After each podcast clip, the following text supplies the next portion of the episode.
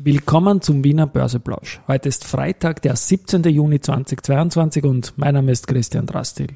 Ja, und heute werde ich endlich das sagen, was ich schon die ganzen Tage zur Immofinanz hinuntergezählt habe. Das Motto des Wiener Börseplausch heute ist natürlich auch wieder Market and Me. Hey, here's Market and Me. Podcasting for Equity.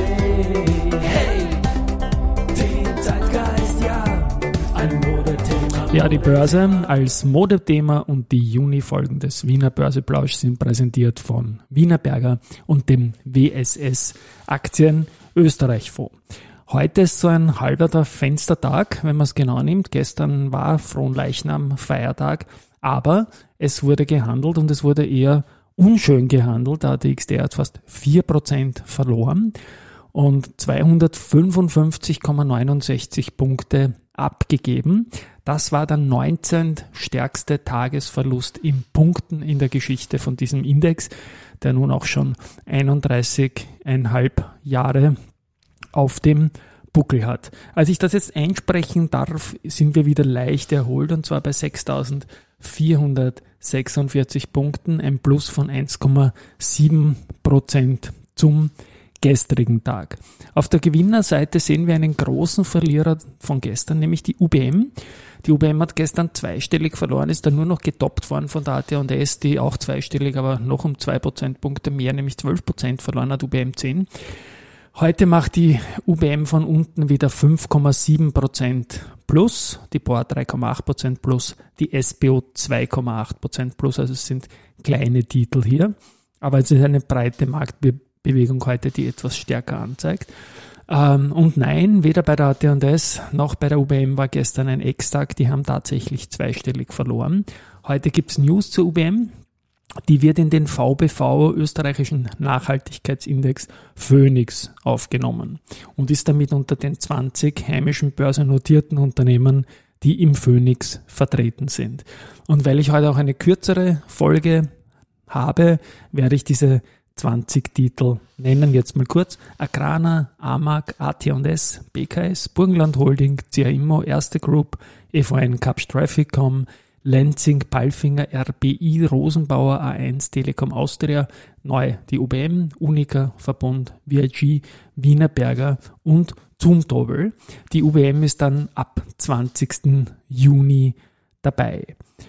Ja, das ist quasi die Nachricht zum äh, Tag, die es heute gibt. Zur Immofinanz wollte ich noch etwas sagen und zwar ist da gekommen ja sehr, sehr viel an Rubin. Und da habe ich so einen Deal mit einem Hörer gemacht, nämlich, dass ich zwar nachfrage, es aber nicht sage noch, ein bisschen kindisch, kryptisch, auch von meiner Seite.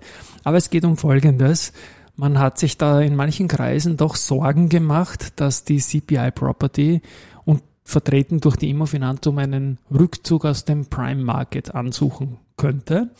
Und dieser Rückzug äh, aus dem Prime Market wäre dann natürlich auch das ATX-Ende. Und ich habe mich schlau gemacht, äh, wie leicht man denn da eigentlich rauskommt. Und im Regelwerk zum ATX Prime ist es so, dass der Vertrag über die Aufnahme von beiden Vertragspartnern, also Aufnahme und auch Herausnahme, ähm, mittels eingeschriebenen Briefes äh, dreimonige unter Einhaltung einer dreimonatigen Frist, dass ich es noch rauskriege, ich bin kein guter Ableser, zum Ablauf des dritten Freitags der Monate März und September aufgekündigt werden können. Das heißt, der dritte Freitag im September ähm, ist der 16. Das heißt, drei Monate vorher ist der 16. Juni. Das heißt, die hätten eigentlich bis gestern auf die Idee gebracht werden können, das aufzukündigen. Könnte sich noch immer ausgehen, wenn ich es am 17. sage, bringt man niemanden mehr auf die Idee. Ich glaube es überhaupt nicht. Am Montag kommt ein Rückkaufprogramm, das startet ebenfalls am 20. Ähm, ja, bei der Gelegenheit halt mal das Wissen transportiert, wie man aus dem Prime Market und auch aus dem ATX wieder rauskommt. Wie gesagt, gekündigt werden kann sowohl durch die Wiener Börse als auch durch das Unternehmen selbst. Aber ich gehe fix davon aus, dass das weder die eine noch die andere Partei gemacht hat. Ja, heute haben wir noch einen Nachmittag, der höchstwahrscheinlich spannend wird, weil nach so einer schwachen Woche könnte unter Umständen auch noch ein bisschen die positive Gegenbewegung anhalten. Ich bin meistens äh, der Meinung, dass ein Trend einer Woche am Freitagnachmittag leicht umgekehrt wird. Aber es ist natürlich so, weltweit geht alles runter und die Gemengelage der Nachrichten ist nicht positiv. Insofern ist da natürlich alles möglich. Morgen gibt es einen Podcast mit dem Michael Knöppel, dem Sportreporter, und der hat mich wiederum erwähnt in seinem Podcast und das möchte ich heute, weil die Folge eh so kurz ist, noch als Abspann eine Minute spielen. Sagt bereits jetzt Ciao wir hören uns morgen mit dem Michael Knöppel. Am Montag gibt es eine Sonderfolge zum Podcasten selbst, am Sonntag, Entschuldigen. Äh, zu der gehe ich dann am Montag noch näher ins Detail und am Montag natürlich wieder mit dem Wiener Börseplausch. Baba und ab jetzt spricht Michael Knöppel. Podcast-Termin, nein, nicht meinen Podcast-Termin, sondern ich war erstmals, seit ich Podcasts mache, als Gast eingeladen bei einem Podcast-Gespräch bei Christian Drastil.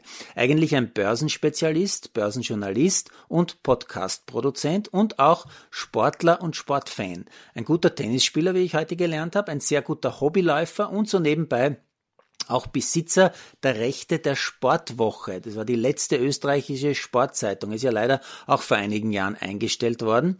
Christian Drastil hat sämtliche Folgen in seinem Büro und besitzt die Rechte an dem Magazin. Ja, wer weiß, vielleicht schafft er damit ja irgendwann einen Neustart.